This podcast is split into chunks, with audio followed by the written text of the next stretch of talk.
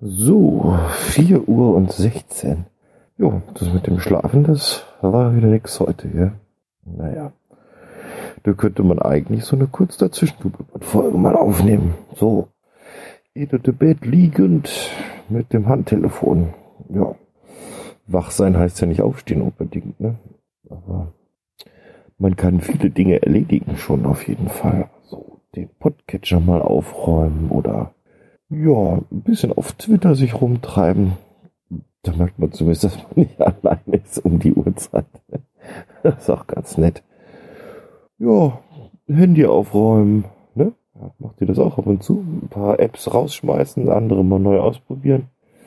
Also Dinge, die man so tagsüber so vielleicht gar nicht macht, ne? weil man dann andere Dinge zu tun hat. Dafür ist die Nacht gerade mal gut. Ja, in dem Sinne, kurz mal dazwischen geblubbert. Ach so, Stimme ist wieder da, wie ihr hört. Also, wird es bald wieder ein bisschen mehr geben. Ja, so, dann einen wunderschönen guten Morgen, sag ich mal so. Schönen Tag euch, passt auf euch auf. Servus.